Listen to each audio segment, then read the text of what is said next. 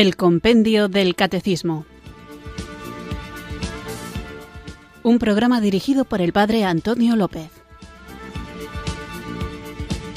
Muy buenas tardes, queridos oyentes de Radio María. Recibido un cariñoso saludo desde Irurzun, en Navarra, quienes sintonizáis una tarde más esta emisora de la Virgen, esta radio que cambia vidas, Radio María, para escuchar el programa El Compendio del Catecismo, nuestra cita diaria con la tan necesaria formación cristiana. Sabéis que la intención de este programa es dar a conocer y profundizar en lo que da nombre y hace de guía para el propio programa, que es el libro de El Compendio del Catecismo, donde en un formato de preguntas y respuestas vamos repasando todas las cuestiones de nuestra fe católica, tanto el credo en el que estamos ahora, como las cuestiones de moral, los sacramentos, la oración, todo lo que tiene que ver con la vida cristiana. Y esto es algo que es una tarea urgente para todos.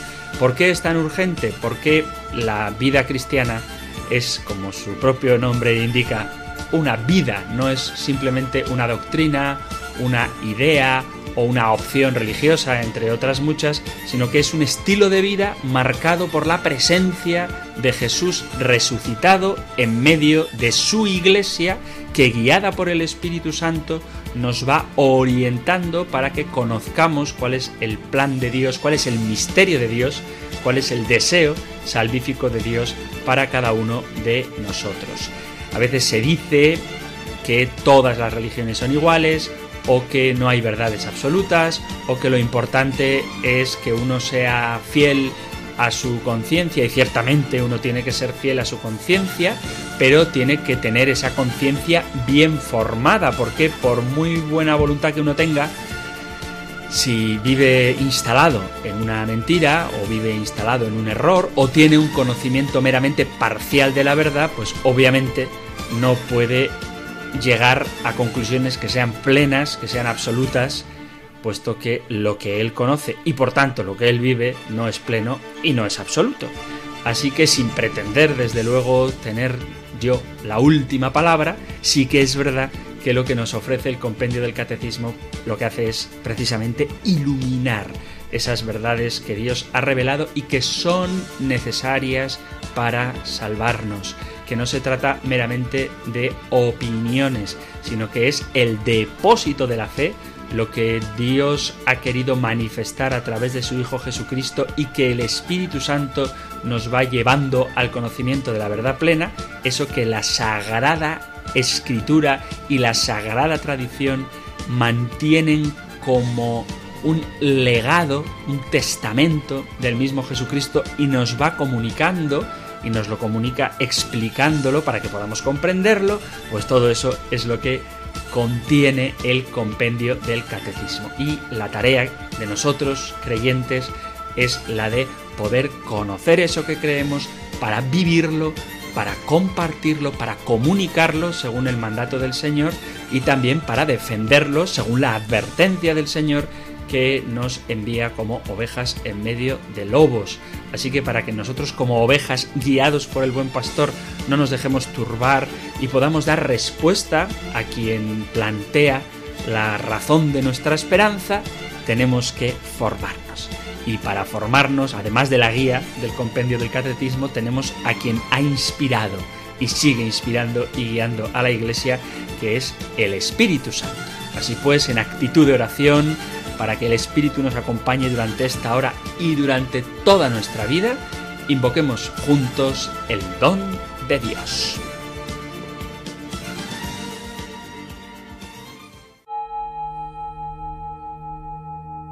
Ven Espíritu, ven Espíritu, ven Espíritu.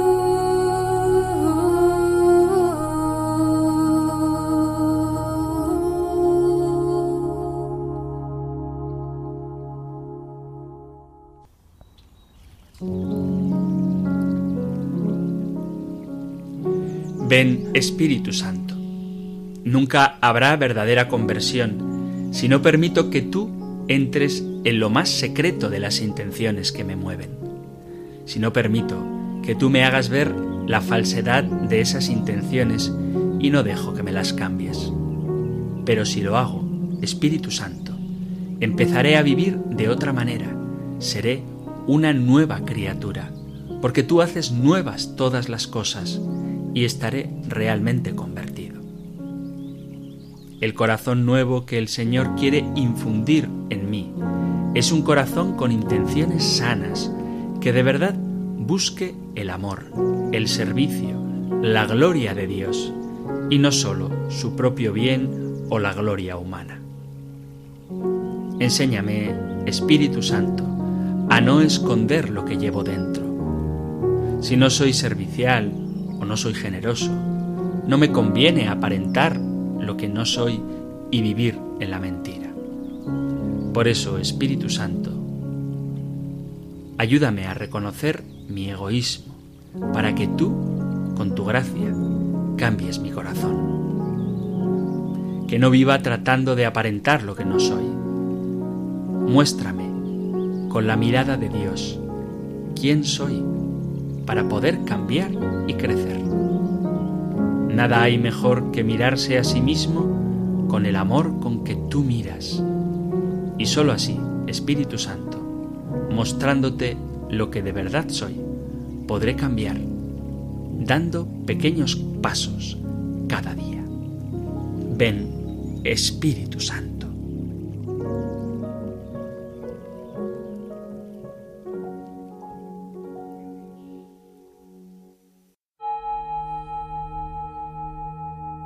Ven Espíritu,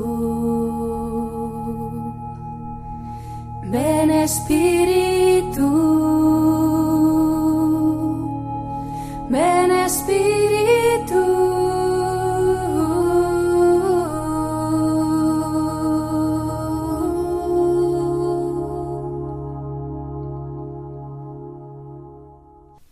Adelante con nuestro nuevo programa y os recuerdo que estamos viendo el credo, el segundo capítulo de la primera parte del compendio del catecismo, creo en Jesucristo, el Hijo de Dios, y después de varios días meditando sobre el misterio de la Santísima Virgen María y ver que todo en la vida de Cristo es misterio, explicando el significado, el sentido teológico de esta palabra, estamos profundizando en los distintos misterios de la vida de Jesús.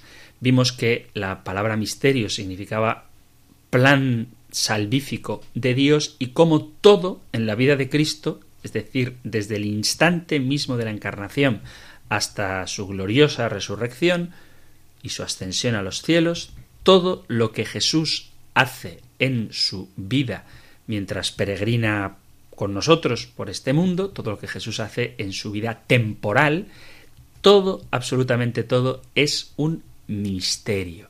Cada acto del Señor, incluso los más sencillos y los más cotidianos, tienen un gran poder salvífico, porque todo lo que el Verbo de Dios hecho hombre es una acción divina a la vez que una acción humana, y todo lo hace en orden a la salvación del hombre. Y en ese sentido es misterio.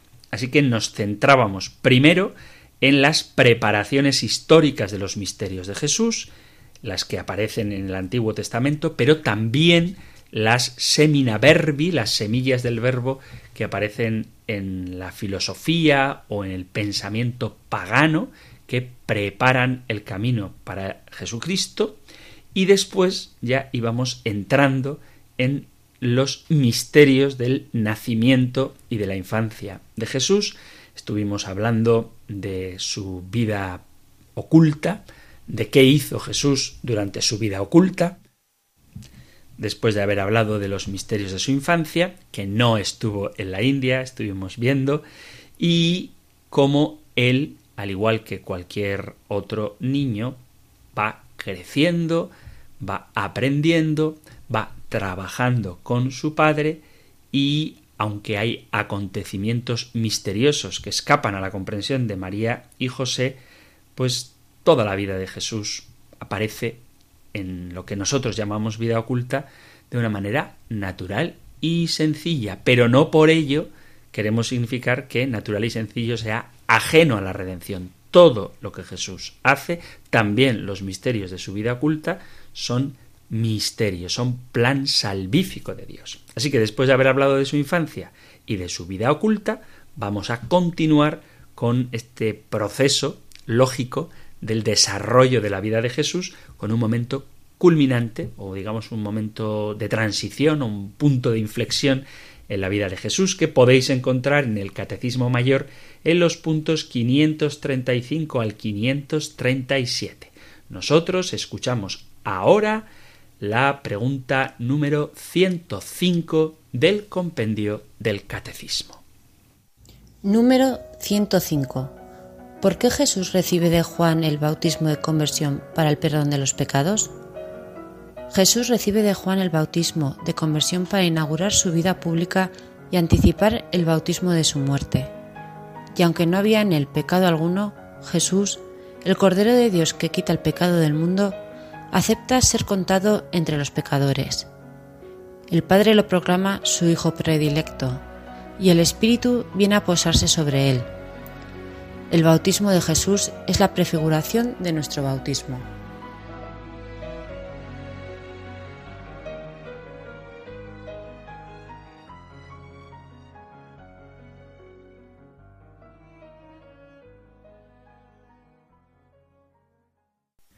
Veis que vamos siguiendo linealmente los distintos misterios de la vida de Jesús. Hemos hablado de su infancia y, juventud, su vida oculta en Nazaret, y ahora este punto de inflexión en el que hace la transición de la vida oculta a la vida pública, que es el momento del bautismo de Jesús en el Jordán de manos de Juan el Bautista a través de toda la vida de Jesús, ya lo hemos mencionado, absolutamente cada acontecimiento de su existencia terrena, el silencio, el trabajo, la oración en familia, la formación, el estudio de la palabra de Dios como buen judío, en todo ello Cristo manifiesta que su vida es justa, fecunda y rebosante de fruto.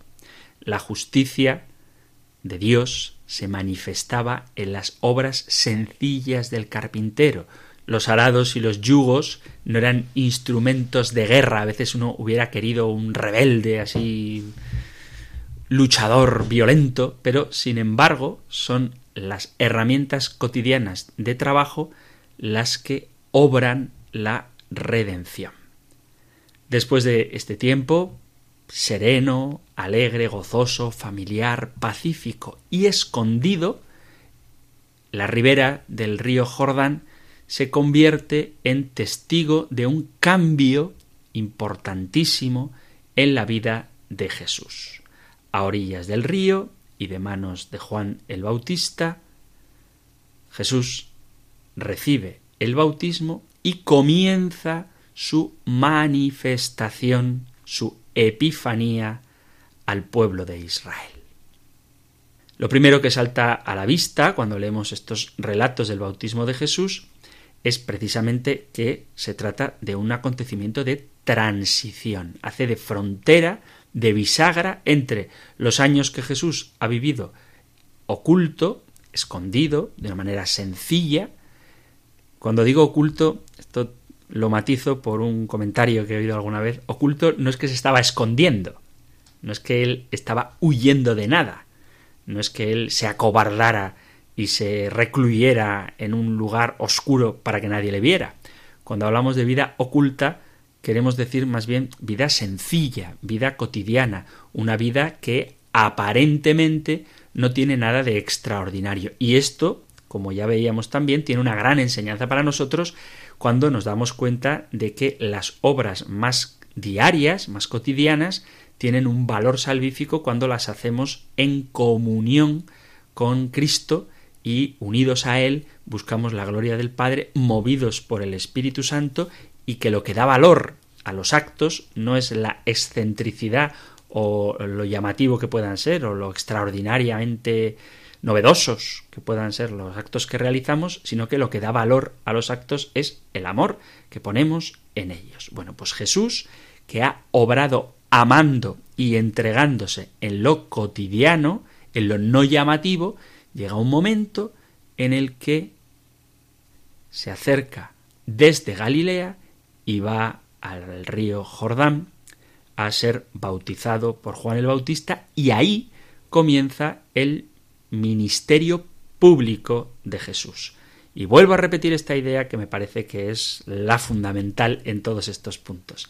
Ministerio público de Jesús no significa obra redentora de Jesús. ¿En qué sentido? Que Jesús no empieza su obra redentora cuando comienza a predicar.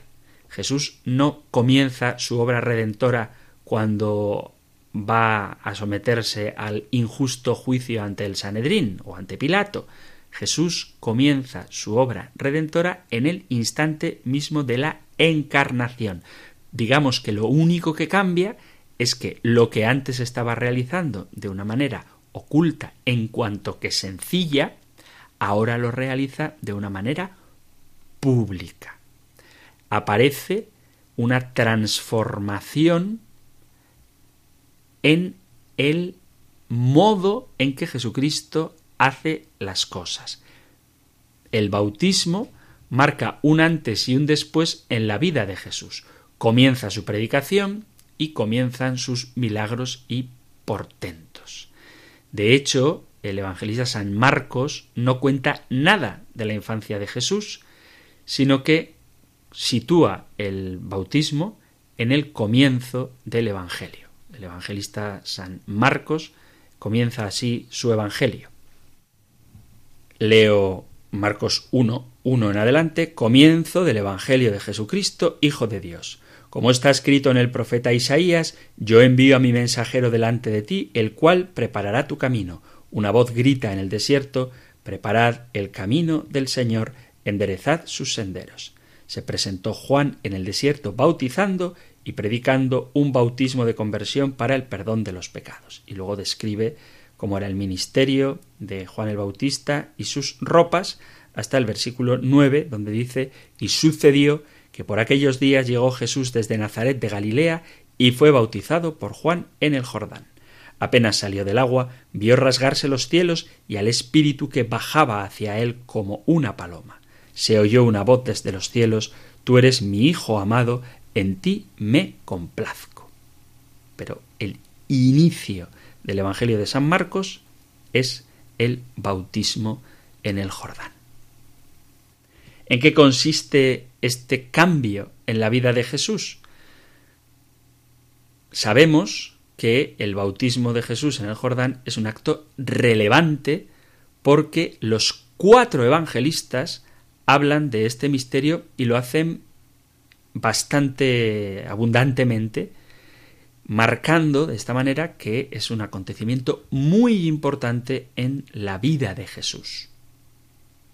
He leído ya el bautismo de Jesús según San Marcos, en el capítulo 1 a partir del versículo 9. Leo ahora el de Mateo, luego el de Lucas y el de Juan para que veamos los matices que cada uno de ellos da, cada uno de los evangelistas da, pero como todos lo narran como un acontecimiento importante. Evangelio de San Mateo, capítulo 3, versículo 13 dice, Por entonces viene Jesús desde Galilea al Jordán y se presenta a Juan para que lo bautice. Pero Juan intentaba disuadirlo diciéndole ¿Soy yo el que necesito que tú me bautices y tú acudes a mí? Jesús le contestó Déjalo ahora. Conviene que así cumplamos toda justicia. Entonces Juan se lo permitió. Apenas se bautizó Jesús, salió del agua. Se abrieron los cielos y vio que el Espíritu de Dios bajaba como una paloma y se posaba sobre él. Y vino una voz de los cielos que decía Este es mi Hijo amado, en quien me complazco. Y el evangelista Lucas, en el capítulo 3, también como Marcos, o perdón, como Mateo, Mateo y Lucas, capítulo 3, dice el versículo 21, algún matiz un poco distinto.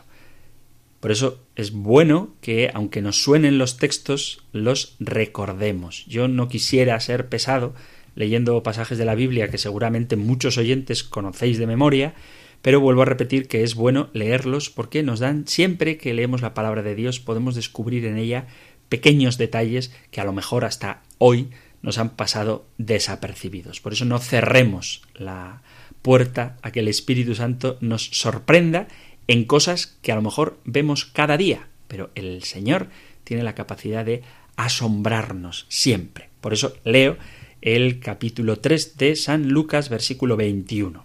Y sucedió que cuando todo el pueblo era bautizado, también Jesús fue bautizado. Y mientras oraba, se abrieron los cielos, bajó el Espíritu Santo sobre él con apariencia corporal semejante a una paloma, y vino una voz del cielo, Tú eres mi Hijo, el amado, en ti me complazco. Y leemos también el Evangelio de San Juan, en el primer capítulo, versículo 29, su versión del bautismo de Jesús. Al día siguiente, al ver Juan a Jesús que venía hacia él, exclamó Este es el Cordero de Dios que quita el pecado del mundo. Este es aquel de quien yo dije Tras de mí viene un hombre que está por delante de mí, porque existía antes que yo. Yo no lo conocía, pero he salido a bautizar con agua para que sea manifestado a Israel. Y Juan dio testimonio diciendo He contemplado al Espíritu que bajaba del cielo como una paloma y se posó sobre él. Yo no lo conocía, pero el que me envió a bautizar con agua me dijo Aquel sobre quien veas bajar el Espíritu y posarse sobre él, ese es el que bautizará con Espíritu Santo. Y yo lo he visto y he dado testimonio de que éste es el Hijo de Dios. Vemos, por tanto, cómo cada uno de los cuatro evangelistas otorga al bautismo de Jesús un papel fundamental. Marcos y Juan lo ponen en el inicio de la predicación de Jesús, al inicio de su Evangelio, Juan después del prólogo, Marcos directamente cuando empieza el Evangelio, y Mateo y Lucas, después de los pasajes de la infancia de Jesús, inician la vida pública de Cristo con el bautismo de Jesús en el Jordán. Antes de entrar más en materia, vamos a hacer una pequeña pausa musical para escuchar una canción que es el himno de la fiesta del bautismo de Jesús y que esta versión de esta canción, esta versión del himno, esta canción, la grabamos cuando yo estaba en el seminario en el año 2000. Alguna vez he puesto alguna canción de este disco y he explicado un poco el contexto de por qué lo grabamos. Fue para ir a Roma, para ganar dinero, para poder ir a Roma a celebrar la misa en el rito hispano mozárabe y fuimos allá algunos seminaristas con canciones nuevas, ojalá que algunas las hayáis oído, y esta canción, como es un himno de la liturgia, explica bastante bien el punto del compendio que hoy estamos tratando. ¿Por qué se ha de lavar? dice el autor de la limpieza, porque el bautismo hoy empieza y él lo quiere inaugurar.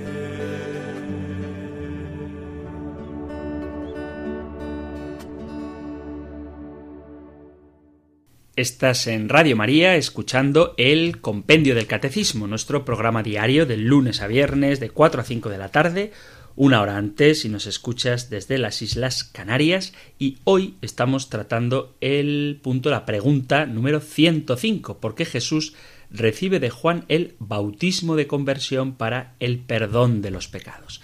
Estamos viendo la importancia que tiene este episodio de la vida de Jesús, del bautismo, porque marca el comienzo de su ministerio público y vemos también la importancia que los cuatro evangelistas, tanto los sinópticos como Juan, otorgan a este acontecimiento. El momento del bautismo de Jesús tiene como tres momentos especiales y cada uno de estos momentos tiene su propio protagonista. El relato comienza con la llegada de Jesús de Nazaret desde Galilea. Él viene de la vida oculta, de la vida escondida y, esto es importante, se mete como uno más en la fila de los pecadores. Ese es el primer momento. El segundo momento es el de la manifestación de Dios, algo fascinante donde Dios se manifiesta, Dios se revela. Hay una epifanía, hay una teofanía. Y el gran protagonista de este momento, de la manifestación de Dios, es el Espíritu que desciende en forma de paloma sobre este hombre que está en la fila de los pecadores y esta teofanía, esta manifestación de Dios aparece visualmente cuando el Espíritu Santo en forma corporal como de paloma, dice el evangelista Lucas, se posa sobre Jesús y también hay una teofanía, hay una manifestación de Dios auditiva, porque se escucha la voz del Padre que proclama a Jesús como su Hijo y su Hijo amado. En el bautismo, por lo tanto, se nos revelan, y esto es muy bonito, las tres personas divinas que actúan como protagonistas. Jesús que va a bautizarse, el Espíritu que desciende en forma de paloma y la voz del Padre que lo proclama como su Hijo amado. Tenemos los tres momentos de este misterio. Por un lado, la solidaridad de Jesús con los bautizados. Él se mete en la fila como uno más. La manifestación del Espíritu Santo y la declaración del Padre. Por eso, este tríptico nos afirma lo que veíamos, que después de la serenidad, de la tranquilidad de Nazaret, estamos ante una manifestación trinitaria y esto es un gran evento en la vida de Jesús. El primero de estos retablos del tríptico es la humildad de Jesús que estaba con todo el pueblo haciendo la cola para bautizarse. Lucas es el que destaca, el evangelista que más subraya la misericordia de Jesús, es el que destaca esta solidaridad y esta condescendencia de Jesús que no se separa de los pecadores a quienes viene a salvar. Esto de que Jesús se ha hecho uno de tantos, se ha hecho uno como nosotros, alcanza su expresión auténtica precisamente en el hecho de que sin conocer el pecado forma con todos los pecadores un mismo cuerpo. Jesús ciertamente no conoce el pecado, pero sí conoce las consecuencias del pecado, porque ha sido probado en todo exactamente como nosotros. El que no conoce el pecado conoce las consecuencias del pecado. Esta actitud de Jesús no es la de una falsa humildad, una apariencia, como si él se hiciera pasar por pecador. No hay duda, no hay duda de que Jesús vivió una vida impecable. No había en él pecado alguno que fuera necesario purificar. Por eso, esta expresión que utiliza el evangelista Juan cuando se resiste a bautizar a Jesús adquiere todo su sentido. Soy yo quien tiene necesidad de ser bautizado por ti, le dice Juan. Pero la humildad de Jesús consiste precisamente en que Él camina en la verdad y su presencia junto a todos los pecadores, junto a nosotros, en el Jordán, nos habla de la auténtica compasión que Jesús tiene, porque el propio Cristo, en el Evangelio de San Mateo, cuando Juan objeta no queriendo bautizarle, responde Jesús, permítelo por ahora, y esta frase es muy significativa, porque es conveniente cumplir toda justicia. Cuando Juan le dice a Jesús, eres tú quien debería bautizarme a mí, Jesús no le corrige. Lo que dice es cierto, lo que dice Juan el Bautista es cierto. El precursor no es más que el Mesías. Lo que mueve a Jesús a bautizarse no es la falsa humildad, sino el cumplimiento de toda justicia. Jesús no finge al comienzo de su vida pública, él ocupa el puesto de los pecadores, lo mismo que en la cruz ocupa el puesto de los pecadores y manifiesta su misión. Él carga con la culpa de la humanidad entera y con ella entra en el Jordán. Y de esta manera el bautismo anticipa la cruz. Tanto el descenso del Espíritu Santo como la voz del Padre nos confirman esta realidad. Por una parte, el Espíritu Santo desciende sobre Jesús en forma de paloma, un animal que se usaba frecuentemente para la ofrenda del sacrificio. En el libro del Génesis, en el capítulo 15, podemos leer cómo la paloma, el pichón, es un animal que se ofrece habitualmente como sacrificio. Dice Génesis 15, dice, respondió el Señor, tráeme una novilla de tres años. ¿Cuántos años estuvo predicando Jesús? Tres. Una cabra de tres años. ¿Cuántos años estuvo predicando Jesús? Tres. Un carnero de tres años. ¿Cuántos años estuvo predicando Jesús? Tres. Y una tórtola y un pichón. Él los trajo y los cortó por el medio, colocando cada mitad frente a otra, pero no descuartizó las aves lo mismo que a Jesús no le quebrantaron un solo hueso. Y tal y como dice el propio evangelista Lucas en el capítulo 2, en el pasaje de la circuncisión, dice Leo capítulo 2, versículo a partir del 21. Cuando se cumplieron los ocho días para circuncidar al niño, le pusieron por nombre Jesús como lo había llamado el ángel antes de su concepción. Cuando se cumplieron los días de su purificación, según la ley de Moisés, lo llevaron a Jerusalén para presentarlo al Señor de acuerdo con lo escrito en la ley del Señor. Todo varón primogénito será consagrado al Señor. Y para entregar la oblación, como dice la ley del Señor, un par de tórtolas o dos pichones. Esta era la ofrenda de los pobres. Así que vemos que la descendencia, la bajada del Espíritu Santo sobre Jesús en forma de paloma augura también el sacrificio de Cristo.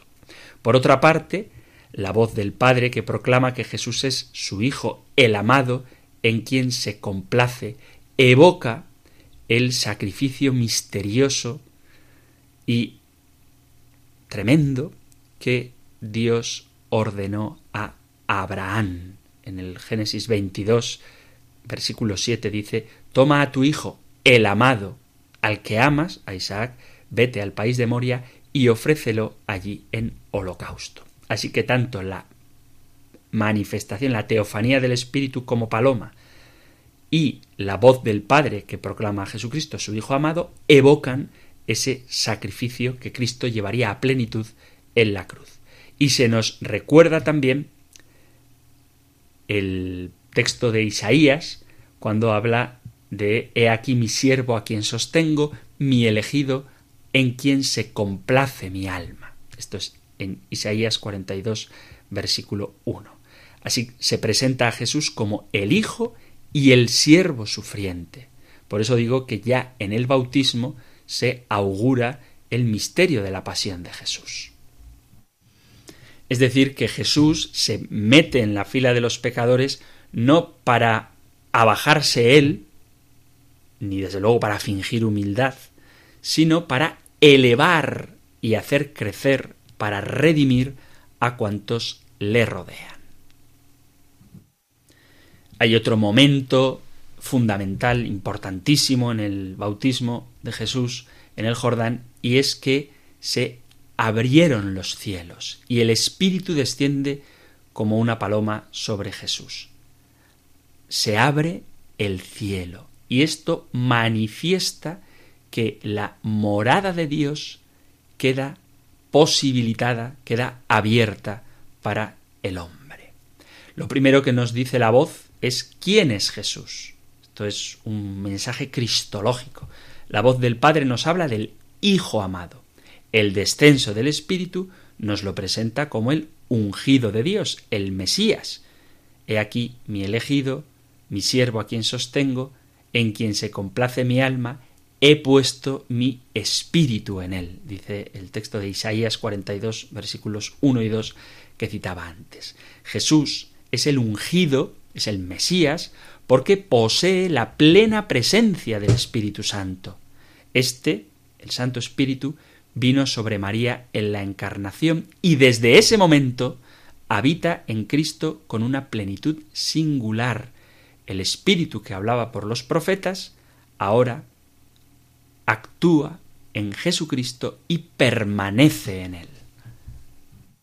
Así lo declara el evangelista San Juan poniendo en boca de Juan el Bautista aquel sobre quien veas bajar el Espíritu y posarse sobre él, ese es el que bautiza con Espíritu Santo. Yo lo he visto y he dado testimonio de que este es el Hijo de Dios. Por eso el bautismo no habla sólo de la pasión de Cristo, sino que nos ofrece también una luz sobre el misterio de la encarnación. En el Jordán se revela el misterio que había estado oculto durante treinta años. El nazareno que pasaba por el hijo de carpintero, que había vivido una vida ordinaria, es el Mesías, es el Hijo de Dios. Por eso, en el Jordán, vislumbramos el fin de Jesús, su entrega, y donde se manifiesta su principio, su divinidad y la plenitud del Espíritu desde la encarnación. Además de alumbrarnos sobre el futuro de Jesús, augurando su pasión, y sobre el pasado, él tiene la plenitud del Espíritu, es el ungido desde el momento de la encarnación, el bautismo supone una novedad en la vida de Jesús. A partir de ahora, Jesús comienza los milagros y las predicaciones en público. Hay un antes y un después del Jordán. Fijaos que a veces se ha dicho, creo que hemos hablado de ello cuando tratábamos un poco el tema de la autoconciencia de Jesús, pero hay quien dice que ha habido un cambio llamativo que llevó a pensar a algunos en una absoluta transformación de Jesús en el Jordán. Antes del Jordán, dicen ellos, hubiera sido un hombre más, como cualquier otro, hijo de un carpintero, ignorando su personalidad, y después, en el Jordán, habría sido adoptado como hijo de Dios. Pero ya hemos visto que Jesús es desde la encarnación el Cristo, el ungido con la plenitud del Espíritu Santo. La novedad del bautismo no es absoluta. Hay quien piensa que Jesús empieza a ser el Mesías en el bautismo y toma conciencia de su misión mesiánica en el bautismo. Pero no podemos hacer una lectura seria de la vida de Jesús si vemos una ruptura entre lo que ocurre antes del bautismo y el momento del bautismo. Por eso el compendio del catecismo y el catecismo mayor, que están tan bien estructurados, nos hablan primero de cómo toda la vida de Jesús es misterio, es salvífica. La novedad del bautismo no es absoluta. Hay que leer la vida de Jesús en continuidad de la vida oculta y de la vida pública. Para comprender la novedad que ciertamente supone el bautismo en continuidad con la vida oculta de Jesús, debemos contemplarlo desde el vínculo que existe entre lo que oímos y lo que vemos en el Jordán, entre la voz del Padre y el descenso del Espíritu. La teofanía, la manifestación de Dios visual y la auditiva forman una sola. San Lucas es uno de los matices que da, por eso hay que leer los relatos siempre que se pueda, aunque creamos que nos lo sabemos de memoria, porque podemos pasar por alto lo que, como digo, Lucas nos subraya.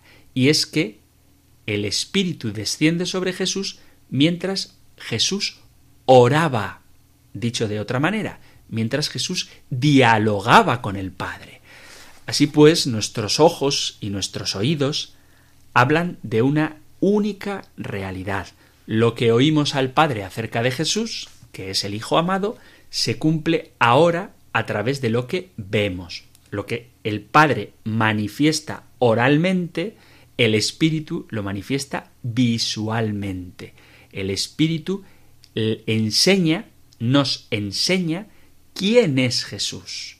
Esto quiere decir que el bautismo es un momento singular, ciertamente, es un misterio, el misterio de la unción. Por eso nosotros, cuando bautizamos, no solamente echamos agua a los niños, sino que además los ungimos a los niños o a los adultos, ¿eh? a los que bautizamos. No solamente les rociamos con agua o les sumergimos en el agua, sino que derramamos sobre ellos el crisma, que es el don del Espíritu Santo. No quiero hoy entretenerme, porque llegará el momento en que hablemos del bautismo, sobre los distintos ritos que se realizan en el bautismo sacramental, pero sí que ahora conviene subrayar esto. No se trata solo de echar agua. Si buscáis el diccionario y veis la definición de bautismo, dice, leo del diccionario, bautismo, sacramento del cristianismo que consiste en verter agua en la cabeza de una persona, generalmente un niño recién nacido, o en sumergir a la persona en el agua como símbolo de purificación, de nacimiento a una nueva vida y de aceptación y entrada en la Iglesia cristiana. Estoy totalmente de acuerdo. Pero nosotros, los católicos, cuando bautizamos, no sólo echamos o sumergimos en el agua, sino que además ungimos con el crisma, expresión de esta bajada del Espíritu Santo sobre Jesús en forma de paloma. Además, dice el compendio del Catecismo, en este punto, en esta pregunta 105 que estamos tratando hoy, dice, el bautismo de Jesús es la prefiguración de nuestro bautismo. Ya he comentado que hablaremos explícitamente del sacramento del bautismo, pero, ya que lo menciona el compendio del Catecismo, esto prepara anticipa, significa, da significado al bautismo de cada uno de los cristianos. En el bautismo, ya lo hemos visto, descubrimos a toda la Trinidad activa, actuando, pero en realidad este misterio se orienta hacia nuestra participación. Lo que está aquí en juego no es sólo que el Espíritu Santo descienda sobre Jesucristo, sino que ese mismo Espíritu se comunica también a los hombres. Hay otra realidad muy significativa en el momento del bautismo de Jesús y es que a partir de este momento Jesús abandona su hogar. Dice el libro del Génesis, y Jesús también lo repite refiriéndose al matrimonio, dejará el hombre a su padre y a su madre. Jesús abandona su hogar no para casarse, no para casarse, pero sí para construir una nueva familia la de los hijos de Dios. Jesús de Nazaret deja su tierra natal y acude al Jordán, donde el Padre lo proclama su Hijo amado. Desde ahora su vida consistirá en hacer viva esa filiación y en abrirnos a nosotros el camino hacia ella. Todas las fuerzas de Cristo están orientadas a manifestar al mundo el rostro de Dios, un Padre que ama inmensamente a los hombres. Por eso la voz del cielo encierra en sí misma el núcleo del mensaje de Jesús. Él es el Hijo cuyo alimento consiste en hacer la voluntad del Padre. Jesús no se casará, pero en el bautismo se revela como hijo y Juan, el evangelista Juan, nos lo presentará como el esposo, aquel que viene a desposar al pueblo elegido y no lo abandonará nunca. Junto al Jordán nace entonces una nueva familia. El fruto inmediato del bautismo será la vocación de los primeros discípulos. Andrés y Juan, que hasta entonces eran seguidores de Juan el Bautista.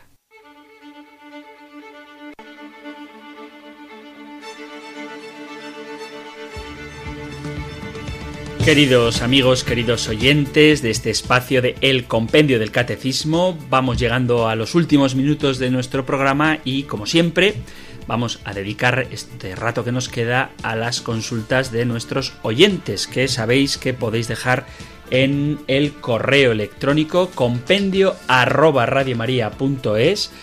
o en el número de teléfono para WhatsApp 668 594 383. 668 594 383. He recibido tanto por correo electrónico como por el número de WhatsApp una afirmación, más que una pregunta, que dice que Jesús trabajó con José de Carpintero en la ciudad de Séforis.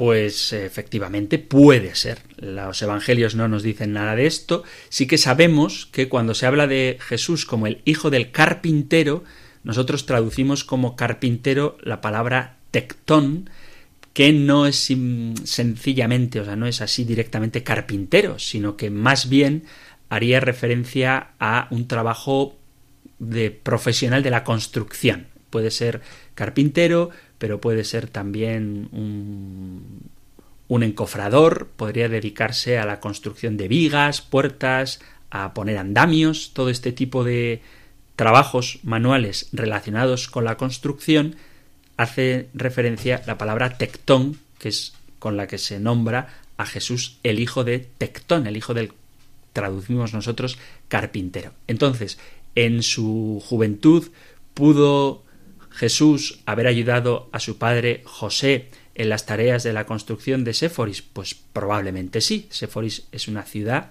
era una ciudad griega cercana a Nazaret y posiblemente pudo trabajar ahí o quizá también, ¿por qué no?, ayudar en alguna de las tareas de construcción del templo. Sabéis que el templo pues eh, tardaron muchos años en construirlo, 46 años le dicen a Jesús ha costado levantar este templo y tú lo reconstruirías en tres días?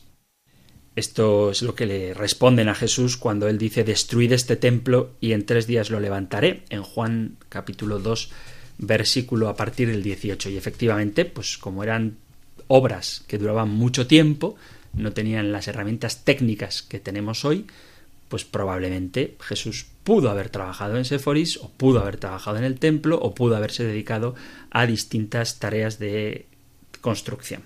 Esto también es importante porque hay gente que cuando tú le hablas de que eh, José, María y Jesús eran una familia pobre, como ya he citado también, a propósito de la ofrenda de los dos pichones, cuando presentan a Jesús en el templo, pues hay gente que dice, no, pero si José era carpintero, pues seguramente un carpintero en aquella época pues ganaría mucho, porque era una tarea pues muy específica y tal. Bueno, Jesús y José, o mejor José y Jesús, no eran ebanistas, ¿eh? eran constructores, que es un trabajo común en la época de hoy y en la época de Jesús también. Y sí que es razonable, aunque no tenemos ningún dato histórico ni desde luego bíblico que nos lo afirmen, que nos lo aseguren, pero puede ser que José y Jesús trabajaran en la construcción de la ciudad de Séforis. Vamos allá con otra pregunta enviada también a compendio arroba después de dar los buenos días y decir que escucha el programa, dice hoy me ha gustado mucho que nombrara a San Justino y también al Logos. justo el capítulo 2 del libro que estoy leyendo. Ya que usted lo ha nombrado, me gustaría que diera una definición del logos desde el punto de vista cristiano para poder leer este libro con una visión católica y con mayor diversidad conceptual. Agradeciendo su interés, un cordial saludo. Pues un saludo también para ti, gracias por escuchar el programa y por enviar tu pregunta. Vamos a tratar, sin meternos ahora en demasiada complejidad, de aclarar cuál es el término logos. La palabra logos es una palabra de origen griego que se puede entender de muchas maneras. Puede referirse a los argumentos por medio de las palabras, puede referirse al pensamiento, de ahí viene la palabra lógica, o a la razón. Ambos significados, tanto la palabra como la el significado de logos como palabra o el significado de logos como razón o razonamiento, pues están estrechamente vinculados. Sin embargo, el matiz que le demos a esta palabra, logos, depende mucho del contexto, puesto que su traducción, literalmente, pues es muy variada. Esta palabra está usada sobre todo en el campo de la filosofía y de la religión cristiana, sobre todo, y también en psicología se usa la palabra logos. Parece ser que la primera vez que se utilizó fue allá por el año 540, o sea, en el siglo VI antes de Cristo, para quien el logos, bueno, la utilizó Heráclito, el famoso filósofo Heráclito, que decía que el logos era la razón o la ley que hay detrás del funcionamiento del universo. El logos, para Heráclito, repito, filósofo del siglo VI antes de Cristo, el logos explica el mundo y le da un principio de orden. Por lo tanto, el logos era ya por entonces concebido como algo universal, eterno y necesario. Pero ya digo que la palabra ha ido variando según el contexto en el que se utilice. Para un cristiano, la palabra logos es fundamental, es importantísima porque cuando comienza el Evangelio de San Juan, la traducción en griego eh, dice enarge jo logos. En el principio existía el verbo, que puede usarse como logos, la palabra verbo, o a veces se utiliza también como la palabra palabra. Cuando San Jerónimo hizo la traducción al latín, equiparó la palabra logos a la palabra verbum, a la palabra verbo, y expresa precisamente la palabra de Dios, el verbo activo por eso es un verbo, porque actúa, porque realiza una acción de Dios. El logos que estaba junto a Dios eternamente, que luego, versículo 14, primer capítulo del Evangelio de San Juan, se hace carne. Entonces, el verbo es la el logos, la palabra, es la palabra, el verbo creador y eficaz de Dios. Por eso, cuando veáis eh, las traducciones distintas de la Biblia, en algunas se puede quedar la palabra original en griego, que es logos, o se puede traducir como verbo, o se puede traducir como palabra. Pero ya repito que el concepto que encierra esta palabra logos es muy rico y nosotros atribuimos a Jesús que Él es el verbo de Dios, que Él es la palabra de Dios, que Él es el logos de Dios. Pero además, incluso en, en psicología, la palabra logos tiene un significado muy bonito, porque el término logos es el que da nombre a la terapia psicológica desarrollada por Víctor Frankl, famoso autor de El hombre en busca de sentido, y precisamente se llama logoterapia, que es el logos el que da sentido a la existencia. O sea que tiene incluso en psicología un sentido muy bonito porque el logos le da sentido a la vida humana, a la vida de las personas humanas y el que da sentido a la vida es Jesucristo. Así que muy bien por Víctor Frankl que puso este nombre a su terapia psicológica. Y hay otra pregunta que no voy a responder ahora, pero espero que el próximo programa podamos dedicarnos un poquito a fondo a ella, que relaciona un poco la vida oculta de Jesús con Juan el Bautista y el propio Cristo. Y la pregunta, así formulada ampliamente, es si Jesús tenía algo que ver con los esenios. Bueno, pues de esto comenzaremos hablando en el próximo programa.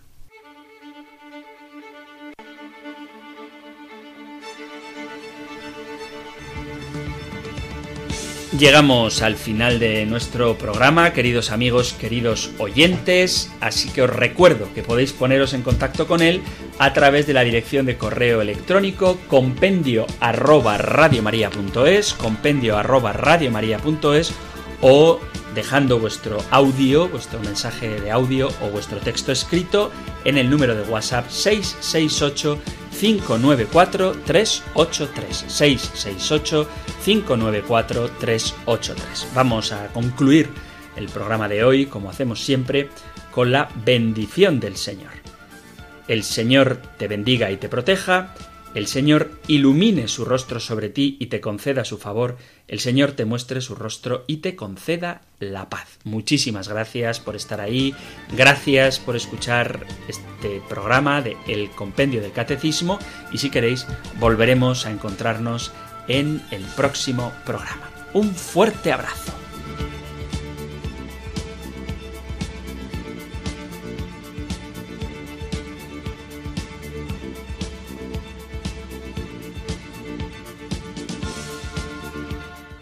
El Compendio del Catecismo.